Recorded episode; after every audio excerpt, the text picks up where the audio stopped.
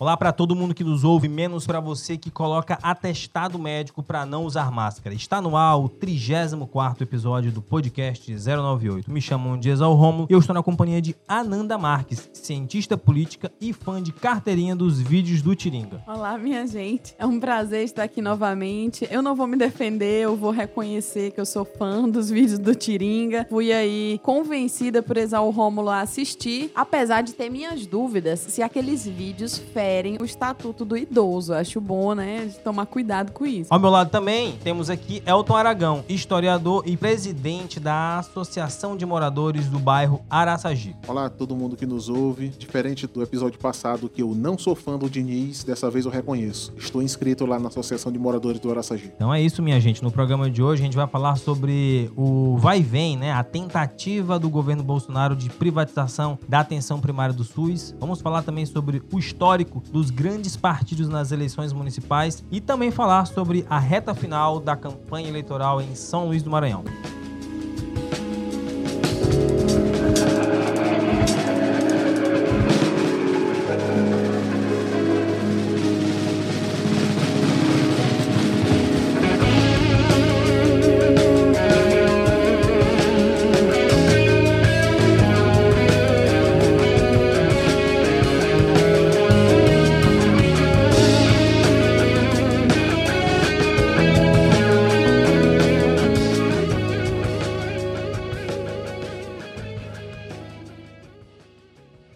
Publicado na última terça-feira, 27 de outubro, o decreto 10.530 abre aí uma prerrogativa extremamente perigosa de concessão da atenção primária, que é a porta de entrada do SUS, para privatizações, né? Que é uma pauta muito recorrente dentro do governo federal. A gente, nesse primeiro bloco aqui, vai discutir um pouquinho o que é atenção primária, qual é a importância disso para o SUS e como é que o governo, que um dia depois, no dia 28 de outubro, recuou dessa proposta. O que, que isso significa na prática e quais são os sentidos políticos e os sentidos práticos dessa decisão. Bom, eu acho que esse é um tema extremamente importante e aí acho válido aqui explicar para o nosso ouvinte, para quem não conhece, o SUS no Brasil, ele é organizado a partir de níveis de atenção, né? E aí, é, a atenção primária, como o próprio nome fala, é a porta de entrada, é a UBS, o postinho de saúde que tem perto da sua casa, o agente comunitário de saúde, né? A estratégia de saúde da família, que atende a população em seu território, principalmente numa lógica de medicina preventiva, né? Então, por isso que o ACS vai lá na sua casa para verificar os focos de dengue, por isso que ele vai pesar as crianças, vai onde as mulheres fazem o pré-natal. Enfim, esse é o nível de atenção mais próximo da população e que pressupõe que você está prevenindo doenças e tratando doenças que têm um baixo nível de complexidade. Então você trata uma gripe, você trata uma dor de cabeça e você vai ser avaliado, vai ser estratificado o risco de cada paciente para caso seja necessário, seja encaminhado para os demais níveis de atenção, né? que é atenção ambulatorial, atenção hospitalar de média e alta complexidade. É importante a gente destacar, Ananda, que o texto oficial desse decreto foi assinado pelo Bolsonaro e pelo ministro da Saúde? Não, pelo ministro da Economia, Paulo Guedes, e previa estudos de, abre aspas, parceria com iniciativa privada para construção, modernização e operação de unidades básicas de saúde. Importante destacar também que não havia estimativa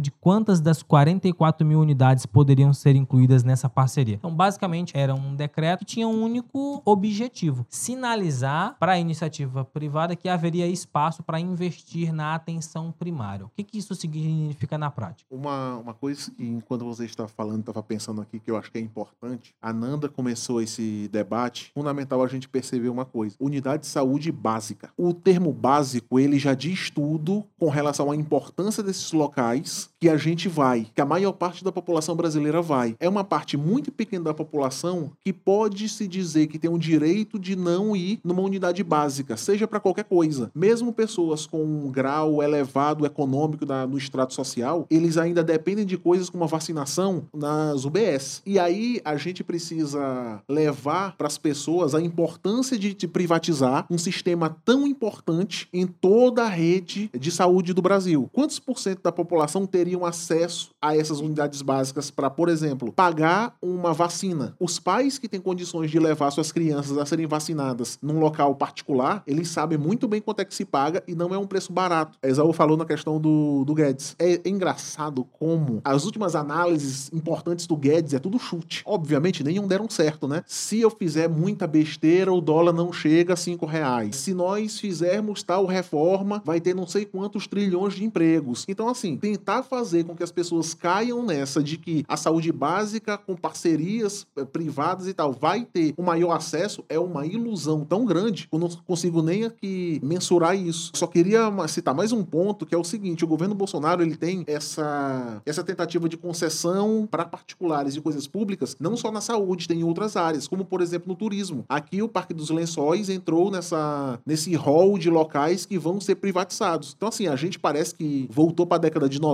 onde a questão das privatizações são um grande lance e que se a gente começar a dar para os empresários o que é hoje público, parece que o Brasil vai melhorar e virar assim uma Nova Zelândia daqui a 10 anos e assim. Eu tenho dois comentários a esse respeito que vão no seguinte sentido. Em primeiro lugar, há uma sanha aí, né? Há, há uma espécie de mantra quase que irretocável dentro desse governo, né? De uma ala dita liberal, né? Com todas as aspas possíveis, de que privatizar é o caminho, né? É melhorar. É enxugar o Estado, é tornar o Estado mais eficiente. E nunca é demais lembrar que nós vivemos uma pandemia que o setor público, a saúde pública foi quem deu a resposta, né? Foram as unidades públicas que ampliaram seus leitos, foi o esforço dos governadores e dos prefeitos em ampliar a rede pública de saúde que garantiu e que tem garantido que o desastre não seja ainda maior, levando em consideração tanto de vítimas que nós já tivemos do coronavírus. Então, assim, a, um, a iniciativa privada se movimentou pouco ou quase nada, ou regrediu no que diz respeito ao acompanhamento dessa população brasileira que já precisa tanto desse serviço. Esse é o meu primeiro aspecto que eu queria discutir aqui com vocês. Em segundo lugar, é dizer em que momento da campanha eleitoral em 2018 se falou em privatizar a atenção primária. Em nenhum momento se disse ou se levantou essa possibilidade. Então você tem um governo que foi eleito legitimamente e que está tocando uma pauta que não foi discutida, não foi debatida em nenhum momento. Você viu? Literalmente a... não foi debatida, Li... não teve debate. Literalmente não foi debatida. Então a repercussão foi do dia 27 para o dia 28 foi muito grande e saiu a própria nota do CONAS, né, que é o Conselho Nacional de Secretários de Saúde, dizendo exatamente isso. A gente não pode deixar que um tema tão complexo como esse, como a Ananda bem destacou, é a porta de entrada do SUS, é a base do funcionamento desse sistema, né, seja tocado dessa forma, com essa falta de cuidado e com esse amadorismo muito grande. Então, você vê a estratégia do governo, e eu acho que a gente vai discutir isso nesse bloco, né, se é estratégia ou se é amadorismo, é de lançar aí uma tentativa de privatização e recuar quando vê que não há capacidade técnica, não há condições, consistência daquilo que se quer, não há sequer um projeto, não está indicando onde é que vai ser feito aí essas ditas privatizações. É só para completar isso que o Exaú está falando, eu desafio alguém a pegar o plano de governo do Bolsonaro e ter esse item que Exaú falou que tem parceria público-privada na saúde básica. É, e eu tive recentemente a oportunidade de visitar o município de Santarém, no Pará, como consultora externa da Organização Pan-Americana de Saúde, e eu fui conhecer né, a experiência da atenção básica de Santarém no enfrentamento à pandemia. E ficou muito claro para mim, naquela experiência, de como a atenção básica é importante, foi importante para o enfrentamento da pandemia e como a atenção básica ela conseguiu garantir o acesso à saúde e garantir, né, evitar o colapso da média e alta complexidade em várias cidades do Brasil. Santarém é um bom exemplo, é uma experiência exitosa, mas nós temos exemplos no Maranhão, enfim, no Piauí, no Ceará, em vários estados vizinhos a gente pode ver isso. E aí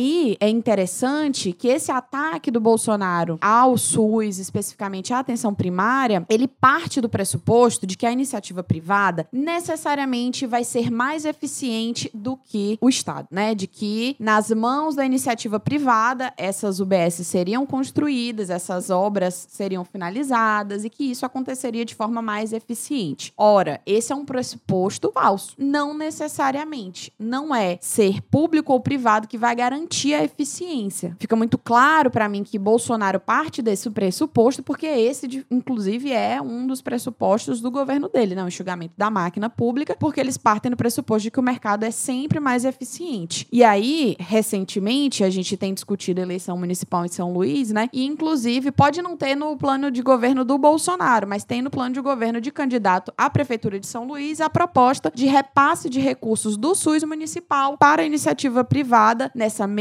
ideia de que o SUS ele tem problemas e que uma das soluções seria repassar para a iniciativa privada. A pandemia mostra que não, que o SUS funciona e que ele é a melhor aposta que a gente tem para a saúde pública no Brasil. Apesar do sucateamento de tempos, de tempos e tempos e tempos e tempos. É, então, eu acho que é isso. É, eu queria que ficasse claro para o nosso ouvinte durante esse primeiro bloco o que está em jogo, né? Porque se a gente trata esse patrimônio, esse marco civilizatório que é o SUS, como algo que pode ser colocado um preço, algo que se objetive o lucro, a gente está jogando aí um sistema que salva a vida das pessoas. E o que é mais absurdo é se, é, se a gente tivesse num contexto dito de normalidade, isso já seria um absurdo. Mas a gente está vivendo aí um período em que é o sistema público de saúde que está aparando, que está garantindo, que está segurando a vida de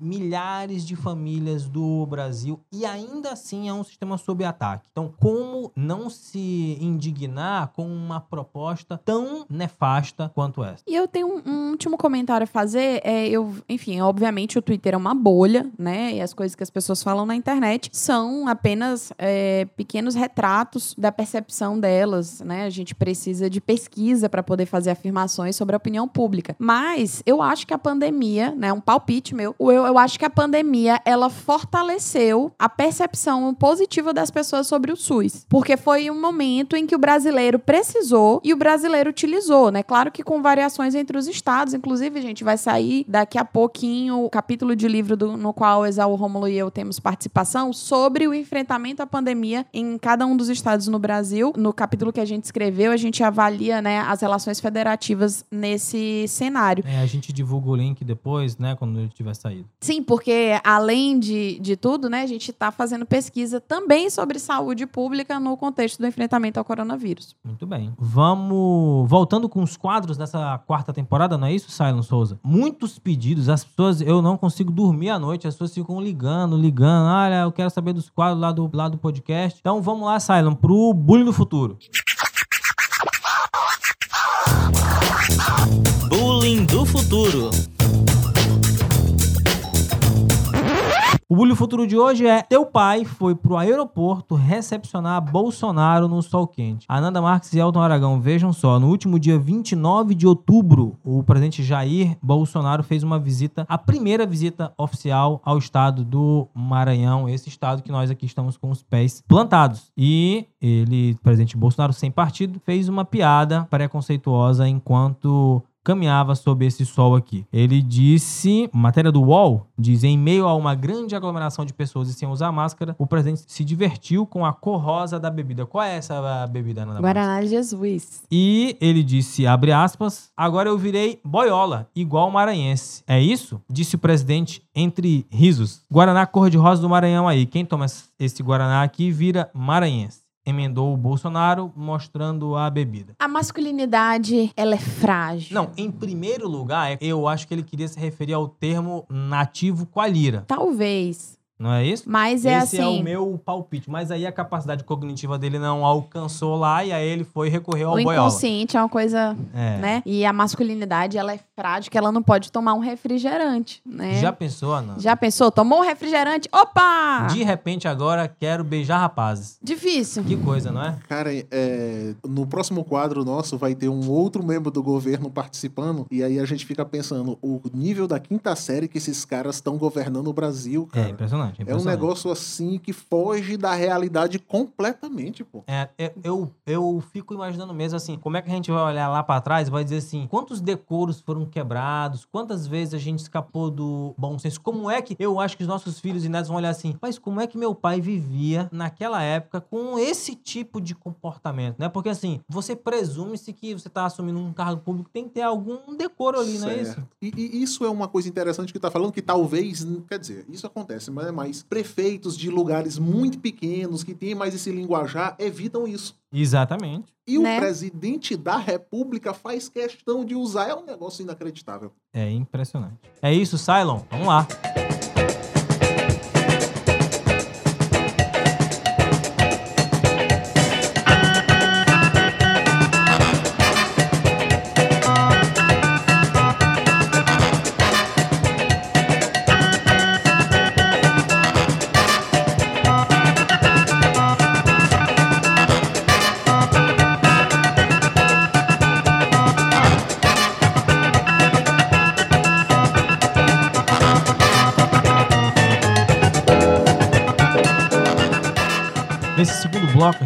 Discutir um pouquinho aqui a respeito do histórico dos grandes partidos nas eleições municipais. Tem uma matéria que foi publicada no dia 26 de outubro de 2020, assinada pelo Gabriel Zan Lourenço e pelo Lucas Gomes, no nexojornal.com.br, que fala a respeito do MDB, do PSDB, do PT e do PP, além do DEM, como sendo os cinco partidos do Brasil que mais elegeram prefeitos desde 2004. Então, eles trazem aqui um compilado de gráficos bastante interessante para a gente acompanhar qual é a magnitude dos partidos políticos no Brasil nas eleições municipais. É, é uma análise que está olhando para 2004, 2008, 2012 e 2016. Então, eles. A primeira. Primeiro apontamento aqui que eu queria trazer para a gente discutir é o peso do MDB, o antigo PMDB, hoje MDB, que na realidade é o campeão das eleições municipais. A gente já discutiu em temporadas anteriores desse podcast aqui, mas não vale, é, não é muito caro pra gente recuperar, que o MDB é esse grande partido gelatinoso. Ele não tem aí uma ideologia muito bem definida, ele cabe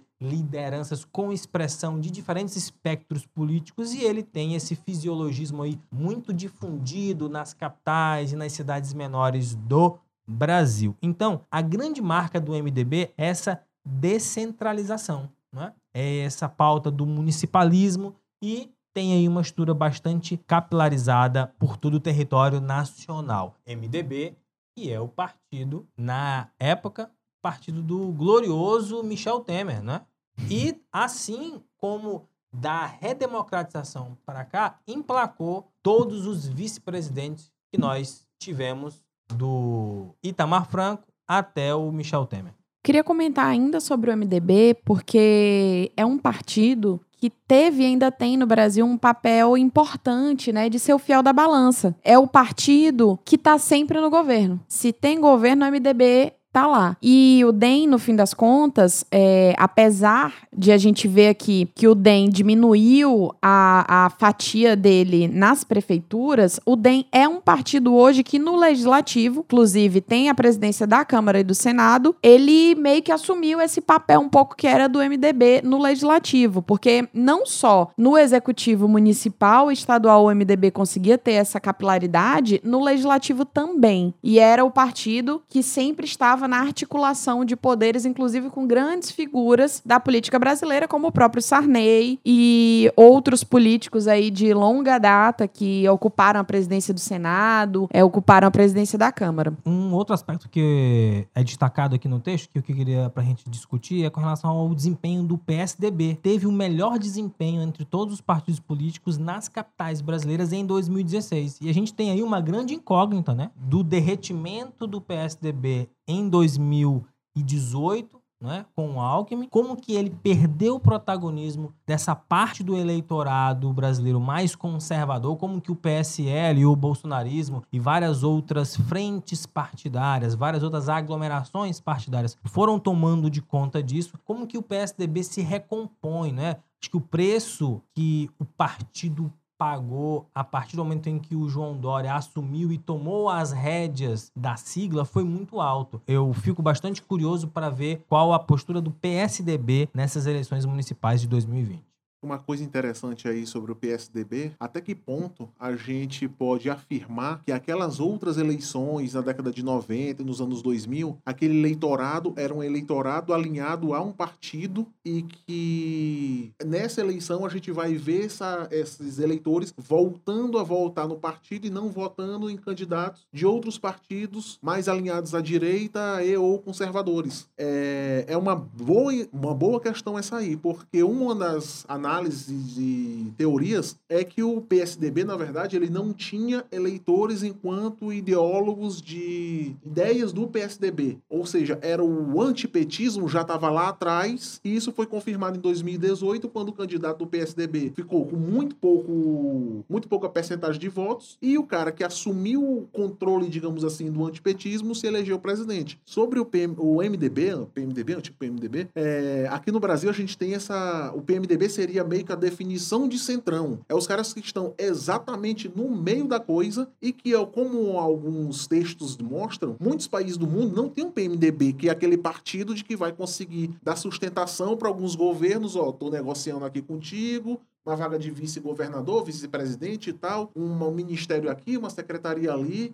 No, muitos países do mundo não têm esse, essa essa instituição que consegue manejar apoio tanto para um lado como para o outro. E no caso dessas eleições municipais, é, eu vejo elas é, a gente tem que pensar também em uma eleição municipal como não dissociada da eleição para o governo do estado, que são dois anos antes e dois anos depois. Então, muitos candidatos a prefeito, eles estão naqueles partidos porque o governador que ganhou dois anos antes é do partido X ou Y e que também vai haver uma migração partidária daqui dois anos. Enfim, esse jogo político ele vai mudando muito a configuração das facções políticas e tal a cada dois anos e a gente precisa ficar atento a essas mudanças no que diz respeito ao aos, aos partidos políticos. Um outro aspecto que eu queria que a gente discutisse aqui diz respeito ao PT, né? Como que o impeachment da Dilma em 2016, que foi o, o ano das últimas eleições municipais, foi basicamente decisivo para a queda, né? Para desidratação do partido como um todo, né? Então, assim, há aí uma tentativa de retomada desse prestígio, uma, uma retomada dessa força, mesmo com tudo que aconteceu. Teve um candidato, foi o Fernando Haddad, que chegou com força ao segundo turno, e é esse aspecto que o, que o Aragão fala, a ciência política brasileira tem estudado ao longo das últimas décadas, né, para entender como que esse fenômeno petista e antipetista tem se comportado na cabeça do eleitor brasileiro. Então, há aí já uma estratégia de oxigenação do partido que encontra os seus desafios na tentativa de reconfigurar qual é o papel do ex-presidente Lula nos quadros ou na estratégia política ou nas decisões mais importantes que o partido tem que tomar, sejam elas eleições gerais ou sejam elas eleições mais localizadas. É, acaba que, apesar dos gráficos trazerem apenas as eleições municipais, acaba que, assim, em 2016 o PSDB teve um ótimo desempenho, não, não sei se em 2020 vai ter um desempenho tão bom. Mas o PT estava em queda e talvez em 2020 vai conseguir se reerguer em algumas capitais, em algumas, algumas cidades, se não com a, com a prefeitura, mas com a vice-prefeitura, talvez, né? O que indica que o cenário já não é mais o mesmo de 2016, né? 2016 estava gestando 2018. 2018 já aconteceu e agora a gente está num outro momento. Ainda não acho que seja um momento de queda desse anti partidarismo, né? Desse, dessa perspectiva antipetista no Brasil. Nós ainda não estamos em queda, enfim, ainda estamos no, no movimento, mas é um indicativo de que as coisas não permanecem, né? Na política, há idas e vindas, há sempre voltas e voltas, e a gente tem que ficar atento à dinamicidade das coisas. Dois aspectos que eu queria conversar com o Aragão pra, antes da gente encerrar esse bloco. Primeiro, com relação ao partido do presidente, né? O Jair Bolsonaro já está sem partido há um muito tempo, tentou emplacar o Aliança pelo Brasil e não conseguiu. E é recorrente que o partido do presidente tem um certo apelo. Vide o que o Celso Russomano está tentando fazer na imagem do próprio Bolsonaro. A disputa que a gente vai comentar no próximo bloco sobre quem é o candidato a prefeito apoiado pelo presidente. Como é que a gente lida nesse aspecto em, em relação a ter um presidente que não tem partido? E o outro que eu vou comentar com a Ananda. Não, eu vou deixar o Aragão falar. É, esse ponto é, ele é curioso na política brasileira porque a gente consegue perceber, por mais que isso fica mais claro em eleições em níveis mais locais, por mais que um partido seja forte, uma eleição municipal ela é muito vista pela pessoa, ela é muito pessoalizada. Se a gente sair e fizer uma pesquisa e perguntar quem são os quais são os partidos os principais candidatos a prefeito de São Luís, eu tenho certeza que 80% das pessoas não sabem. Então, assim, o partido do presidente é, e é, detalhe, o termo que tu usou, eu acho que ele é muito, muito bom pra gente pegar essa pauta que tu levantou. O partido do presidente. Parece que o nome partido do presidente já é o partido do cara. E que as poucas pessoas lembram que era o PSL e que ele está sem partido, tentou emplacar a Aliança pelo Brasil, não deu certo e a gente não vê um esforço para que ele vá para um partido que não tenha um dono nacionalmente falando, ou que a criação do partido dele, que seria dele, não está indo para frente, ou uma volta ao PSL, simplesmente nas eleições que a gente está vendo, ou aqui em São Luís ou em São Paulo, do Russomano, é o partido do presidente. Então é curioso a gente ver isso como que o partido não cola com o candidato de forma muito forte. A gente não tem esse, esse, essa associação muito direta, como tem em outros países. Le- legal. É, e era uma coisa que eu estava conversando com a Nanda antes aqui, que é, para alguns ouvintes, pode parecer uma sopa de letrinhas ou algo completamente irrelevante, porque do ponto de vista de uma eleição local, é como se o nome, e nós temos essa característica personalista nas, é, no, no sistema político brasileiro, de colocar o nome à frente da sigla, de, de colocar as características pessoais à frente da estrutura partidária. Só que os partidos políticos, e essa discussão que a gente está tendo aqui, eles são importantes sim para definir os, os projetos. Eles são importantes sim. Por quê? Porque eles vão coagir as vontades individuais, eles vão coagir ó, os projetos subjetivos dos atores políticos. E é, eu queria ouvir um pouquinho a Nanda nesse aspecto. É, a gente já falou antes, é, inclusive essa mesma frase, né, de que sem partidos políticos não existe democracia. E quando você tem os partidos fragmentados, quando os partidos eles, eles entram em colapso, a própria democracia entra em colapso, porque sem eles, né, sem uma estrutura partidária que garanta a profissionalização da política, você vai ter mais espaço para outsiders, né, políticos que estão vindo de fora da- do cenário político e amadores, né, figuras políticas que dizem não sou político, eu sou gestor, é, eu sou a inovação, eu sou a nova política, vou fazer diferente. E no fim das contas são é, e aí eu tô falando aqui cientificamente, né, estudos, pesquisas mostram como esses políticos amadores acabam metendo os pés pelas mãos, não cumprem com as promessas que eles fazem e isso vai cada vez mais contribuindo para a desconfiança do cidadão com o sistema político, com a própria democracia. Então, existe uma relação entre a sobrevivência, né, a existência dos partidos políticos e a própria existência da democracia. E aí, né, todo mundo tem direito à opinião, mas eu particularmente ainda acho que a democracia foi a melhor coisa que a gente inventou, apesar das minhas inúmeras críticas a ela. um ponto importante que a Nanda falou que eu acho fundamental a gente sempre ressaltar. É, muita gente nos últimos dois ou quatro anos para cá, principalmente, tem acionado o discurso. Nova política, vamos fazer uma nova política e tal. E é isso que ela está dizendo. A nova No- política é pior do que a velha. no, no íntimo dessa galera que diz que a política antiga não presta e tá vindo pra nova política, é na verdade uma nova roupagem, é uma outra roupagem da política que a gente conhece, tradicional e tal, de vários caciques, é, de líderes é, regionais que pouco se, para eles pouco importam os partidos políticos, mas é como a Nanda tá falando, eles são fundamentais pra gente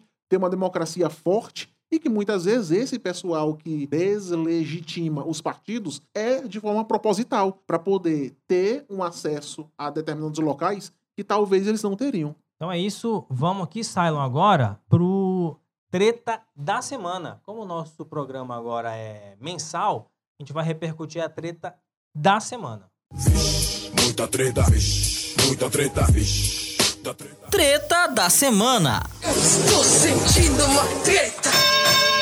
No último sábado, 24 de outubro, o presidente da Câmara dos Deputados, Rodrigo Maia, tuitou o seguinte: o ministro Ricardo Salles, não satisfeito em destruir o meio ambiente do Brasil, agora resolveu destruir o próprio governo. Era uma crítica, né, ao Salles pela atuação dele à frente do Ministério do Meio Ambiente e por isso ter externado vários conflitos internos na esplanada. E o ministro Ricardo Salles respondeu alguns dias depois, na noite de quarta-feira, ele respondeu ao Maia de uma forma bastante diplomática e educada. Ele disse nhonho. Ah, pago também o nhonho?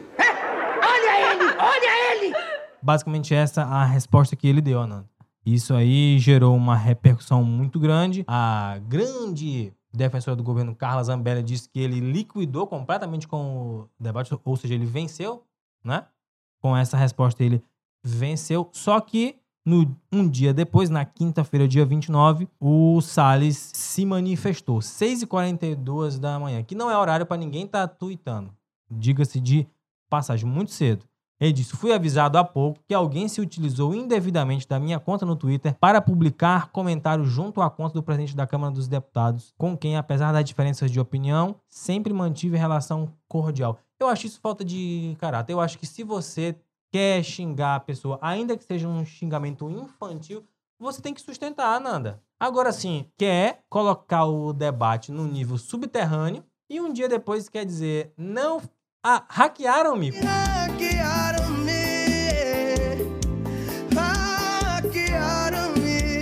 Foi isso, Ananda? Dizer que o cara não sustentou o debate, tu- tá chamando de frouxo, né? É, frouxo. É isso. Olha, nada a declarar sobre essa história. Homens brigando, Ananda. Além de que homens brigando, né? É, enfim, eu, eu acho ridículo essa coisa de. Quer ofender o Rodrigo Maia? Ofende, né? Critica aí. Mas ficar chamando ele de gordo. Ué, É, só uma pergunta pra vocês.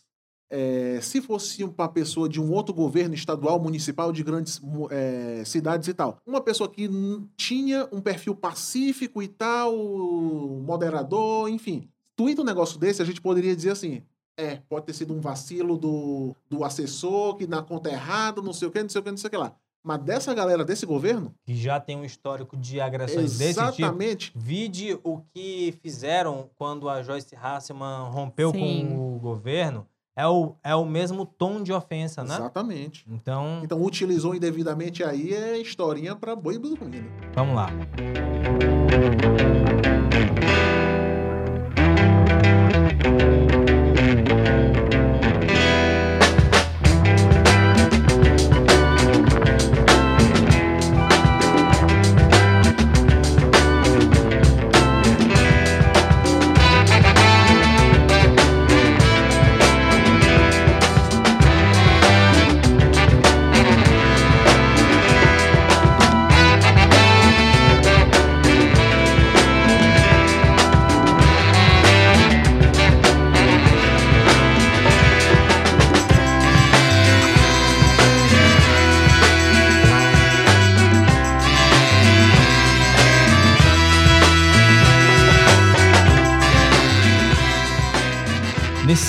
terceiro e último bloco do programa, a gente vai falar um pouco sobre o cenário da eleição municipal para São Luís aqui. Nós estamos gravando no final de outubro e a gente tem aqui duas pesquisas divulgadas no dia 28 e no dia 29 de outubro. A primeira apontando o candidato Eduardo Brade com 33,3%, Duarte Júnior 14,1%, Neto Evangelista 11,9%, Rubem Júnior 9,1%, Bira do Pindaré 2,1%, Geisael Marques 1,9%, Iglesias Moisés 1,6%, Franklin Douglas 0,5%. Esses foram os que pontuaram. E a outra pesquisa da Escutec, divulgada no dia 29 de outubro, traz o Eduardo Brade com 45%, Duarte Júnior 21%, Neto Evangelista 17% e Rubem Júnior 9%. Esses quatro, os quatro primeiros candidatos têm aí, de certa forma, alguma chance de rivalizar no segundo turno. Eu queria que a gente discutisse um pouco sobre esses números e sobre qual é que é o clima da campanha em São Luís já nessa reta final. No nosso próximo programa a gente já vai ter rolado aí, né, primeiro e muito provavelmente segundo turno já, a depender de, que, de quando a gente vai gravar. Vamos aqui com o Elton para ver o que, que a gente extrai desses números e dessa atmosfera de reta final de campanha. Eu acho que a gente pegando esses números dessas duas pesquisas que tu falaste, Exal, a gente tem três grupos mais ou menos definidos, como o primeiro grupo sendo, na verdade, o Bright, que oscila na casa dos 35 a 45 pontos, dependendo das pesquisas. Existe um segundo grupo, que aí eu vejo que são os reais candidatos ao segundo turno, é, que é o Duarte, o Neto e o Rubens, e quase sempre as pesquisas mostram eles três nessa ordem. Varia também um pouquinho para cima, um pouquinho para Uhum. baixo os números deles. E os outros, que a partir do Bira e do Geisael e do Iglesio, são os principais, mas todos os outros estão mais ou menos ali, menos de 5%. Quando a gente pega esses dados, a gente vê que hoje existe basicamente duas disputas na eleição de São Luís. Uma, a primeira é para que tenha o segundo turno. Parece que o objetivo do Bride é se defender ao máximo dos ataques, e como está tendo pouco debate de ampla divulgação em televisão, é, a gente está tendo mais ou menos mais debates online, o Bride fica mais ou menos nesse chove não molha. E a segunda disputa, que eu acho que é uma disputa muito forte que está tendo aí, é de quem vai com o Bride para um, segundo, um eventual segundo turno. O Duarte, ele, antes da campanha, ele já despontava como principal candidato. O Neto subiu bastante e o Rubens procura, tenta é, subir depois do início da, da campanha. O Rubens teve algum um problema da Covid, que ele precisou passar 15 dias sem fazer, sem fazer campanha e tal. Isso talvez tenha atrapalhado um pouco ele. E esse número do Neto, é, oscilando entre 15% e 20%, é, mostre basicamente duas coisas. A ausência do Rubens e também ele ser o candidato do PDT. Isso é muito forte porque a gente sabe que o PDT tem a Prefeitura de São Luís há algum tempo e eles têm toda a base eleitoral, todo um conjunto de líderes comunitários e cabos eleitorais muito fortes. Isso faz com que o Neto tenha muita condição de ser o candidato que vá para o segundo turno, caso ele tenha. Bom, é, um outro dado que eu queria trazer é aqui da rejeição, né? Que eu fiquei, inclusive, surpresa aqui da, da pesquisa da Escutec, né? Do Estado, que ele vai trazer o seguinte, né? O Bira é o candidato que tem maior rejeição, com 22%. Eu não tenho explicação pra isso. Não faço a menor ideia de que tipo de eleitorado eles capturaram pra sair com 22% de 22% rejeição de para Bira. Bira do Pindaré. o que o que Bira do Pindaré fe- andou fazendo por aí. Em teoria, se a gente pegar outras eleições, o Bira era para ser um dos menos Um rejeitados. dos menos rejeitados. Sim. Bom, é, talvez pode ser uma, um, um viés na amostra, pode, né? Pode ser. Pode, Pode ser um viés na amostra, mas é isso que a Escutec traz: 22% de rejeição para Bira, 15% de rejeição para Eduardo Braide, 10% para Duarte Júnior e Neto Evangelista e 9% para Rubem Júnior. Aí vem Geisael com 8%, Iglesio com 5%, Silvio Antônio com 3%, Hertz Dias e Franklin Douglas com 2% de rejeição, né? Que são os candidatos que têm mais de rejeição do que de voto, né? Eles têm nem 1% de voto, mais ou menos, e 2% de rejeição. Então, de fato, eu acho que o que fica mais me surpreende mais é esses 22% do Bira e Bride com 15% é, uma, é um dado importante da gente entender, porque assim, o Bride conseguiu. é, se na- na- nas eleições a gente tem o fenômeno de transferência de voto de um candidato para outro, né? ou de um político para um candidato, como aconteceu, por exemplo, do Lula para o Haddad, como está tentando ser feito aqui em São Luís de Flávio Dino para três candidatos diferentes. É, a gente tem essa migração de votos de 2016 para 2020, né? A intenção, os votos que Bride levou em 2016, ele conseguiu manter boa parte aí nessa intenção de voto para a eleição de 2020, mas com 15% de rejeição, que é um número significativamente alto. E aí eu me pergunto também, né, que aí a, a pesquisa quantitativa ela não responde, apenas grupos focais é que nos permitiriam entender de onde vem essa rejeição ao Bride e ao Bira. Queria, realmente seria assim, interessante fazer uma pesquisa dessa. É, o, o meu comentário aqui vai, vai muito por cima do que as notícias trazem. Eu não tive acesso à, à metodologia da pesquisa, banco de dados, nem nada do tipo, mas chama a atenção de fato que esse segundo bloco que o Aragão menciona, ele foi todo gestado dentro do governo Flávio Dino. Duarte Júnior, Neto Evangelista e Rubem Júnior compuseram por grande parte do tempo essa base aliada do governo Flávio Dino. Então você, imagina se houvesse aí uma consonância dessas candidaturas, ela, ela, ela seria muito mais competitiva do que os três disputando entre si para quem efetivamente vai antagonizar ou vai rivalizar com o Eduardo Braga. Então, a gente tem de um lado um candidato que lidera as pesquisas, faz uma campanha extremamente idêntica à de 2016, extremamente idêntica, não há, eu, eu não consigo enxergar nenhuma novidade, nada que é, se apresente de novo em relação àquele candidato anterior, ah, aquela candidatura anterior, melhor dizendo, e de um outro lado aí o bloco do governo que está fragmentado, e aí você tem diferentes forças políticas. A, a gente, inclusive, escreveu para o jornal algum, algumas semanas atrás sobre essa característica e como que se comporta aí essa eleição que é extremamente peculiar pela questão da crise sanitária que a gente vive e também olhando aí para 2022. Só para fechar aqui, pelo menos a minha parte, Esaú falou uma coisa que a, camp a campanha do Bride é igual ao 2016. Inclusive, os dois debates que já tiveram, ele foi idêntico, ele foi a mesma pessoa nos discursos, nas pessoas que ele vai atacar, enfim era como se fosse um robô. E aí eu queria levantar só um ponto que eu acho muito importante aqui. O Bride teve esses votos que a Ananda disse que ele trouxe lá de 2016, ele conseguiu esses votos basicamente em três dias. Eu acho que todo mundo lembra do debate da Mirante, que ele foi muito bem, diga-se de passagem, conseguiu destruir Elisiane e o Wellington do curso de uma vez e conseguiu ir para o segundo turno. Lá nos bastidores, a ideia de que a Globo Nacional não quer que tenha debates por conta da pandemia e tal. Se nós não tivermos debate, vai ser muito ruim. Porque o debate da Mirante é o debate onde todo mundo para para É o assistir. de maior visibilidade. É de maior visibilidade. Os dois que tiveram foram online e se tiver mais algum, vai ser de uma televisão que as pessoas não vão parar de deixar de ver o Jornal Nacional Sim. ou a novela, mesmo que seja uma reprise, para ver o debate.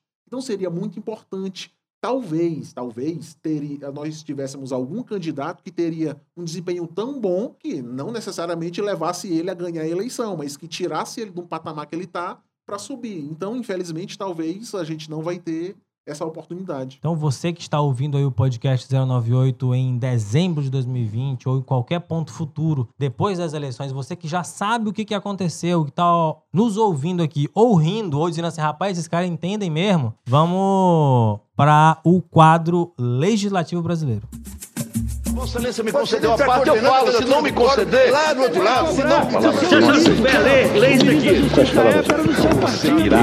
retirar o presidente José Sarney manifestando que eu posso. Não Isso é uma mentira. Estou manifestando que eu posso. Vossa Excelência aqui já coordenando a candidatura do Coro, lá do outro lado. Se Vossa Excelência me conceder a parte, eu falo. Se não me conceder, Vossa Excelência. que gira. Legislativo brasileiro. Como não gostar de Vossa Excelência? Como não gostar?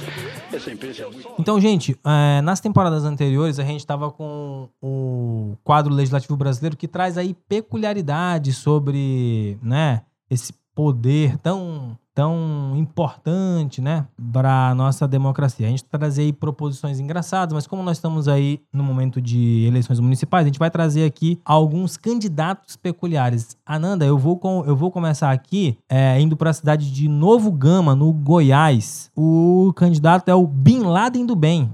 Tá disputando aqui ah, pelo Partido Democracia Cristã. É, e na cidade de Itapema, em Santa Catarina, a gente tem uma candidata do PSL, ora, vejam vocês, que o nome dela é Frozen, porque ela é loira de olhos azuis. Muito bem. É, na cidade de Vista Alegre do Alto, em São Paulo, estado de São Paulo, pelo PSD, a gente tem o candidato Kuduro. Na cidade de Goiânia, a gente tem, pelo PSL tam- também, que celeiro, viu, Ananda? O candidato João Bloqueia Tudo. É, em Pirangi, São Paulo, a gente tem o candidato Verme das Bebidas. Verme das Bebidas. O que seria um verme das bebidas? O que esse homem fez pra ter esse apelido? É, exatamente. É, todo apelido conta uma história, né? Então eu fico pensando. E esse aqui, esse, o, na cidade de Salinópolis, Pará, se tiver alguém do Pará aí que nos ouça, por favor, receba o meu abraço.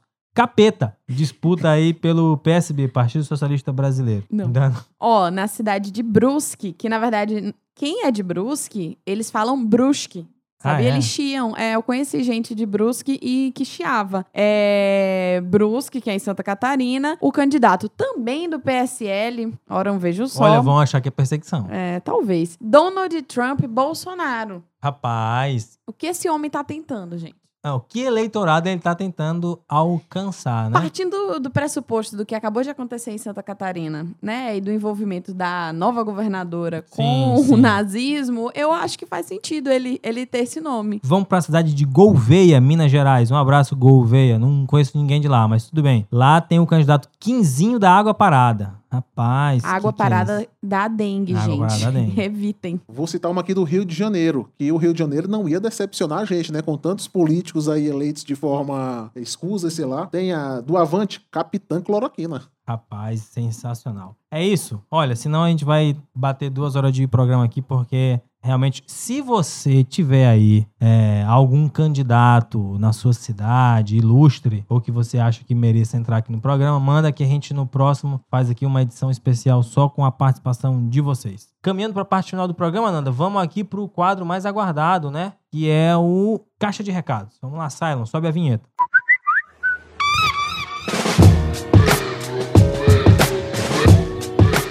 Ó, vou mandar um abraço aqui para o Tuco Fala Mansa. Ele disse: Estou com a abstinência de podcast 098, melhor podcast local. Também único por aqui. Ora, ora, não é o melhor só porque é o único. Eu acho que tem outros, não sei. Tem Eu outros, acho que sei. tem. Quero mandar um abraço pro grande Aristeu Almeida, mandar um abraço pro, também para o setor jurídico desse programa aqui, Arnaldo Vieira. Mandar abraço pra Carolina Mello, é, que disse: todo dia isso, hein? Sim, todo dia quero beijos. Mandando abraço pra Renata Fontaneto e pra concurseira alucinada. Paz, olha, você ser concurseiro nesse Brasil, meu amigo. Força, guerreira. Eu quero mandar um abraço aí pro nosso grande amigo e um dos principais ouvintes, Renato Souza Júnior, Renatinho. É, mas esse é, esse é craque, viu? ouve o podcast fazendo crossfit. Rapaz, aí é Cujo um... qual eu não faço. Aí, aí, aí, é um, aí é um ponto pra ele, aí bota um ponto e tira um ponto. Dá zero, não tem, dá não zero. tem condição. Manda abraço aqui pro grande Gledson Brito, viu? A audiência qualificada.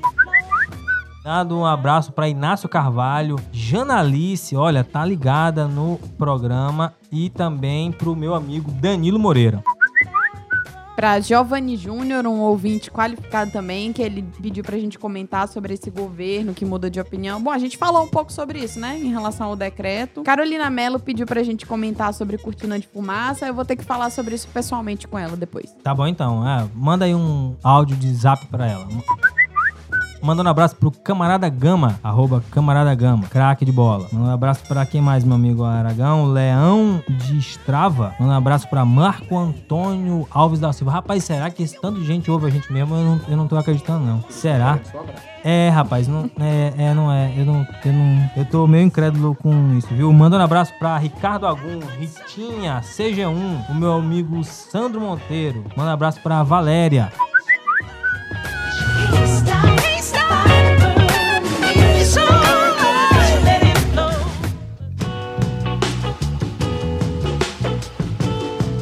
Acho que é isso, Ananda. Fechamos aqui? Passamos a régua? Algo mais? Então, foi uma satisfação muito grande pra gente estar aqui com vocês. Lembrando a todos e todas que o podcast 098 é uma idealização de Exal Home Leonardo Marques. A produção é de Elton Aragão, o design é do Kainan Oliveira, a edição e direção é desse mestre, monstro sagrado, Cylon Souza. O cara é fera.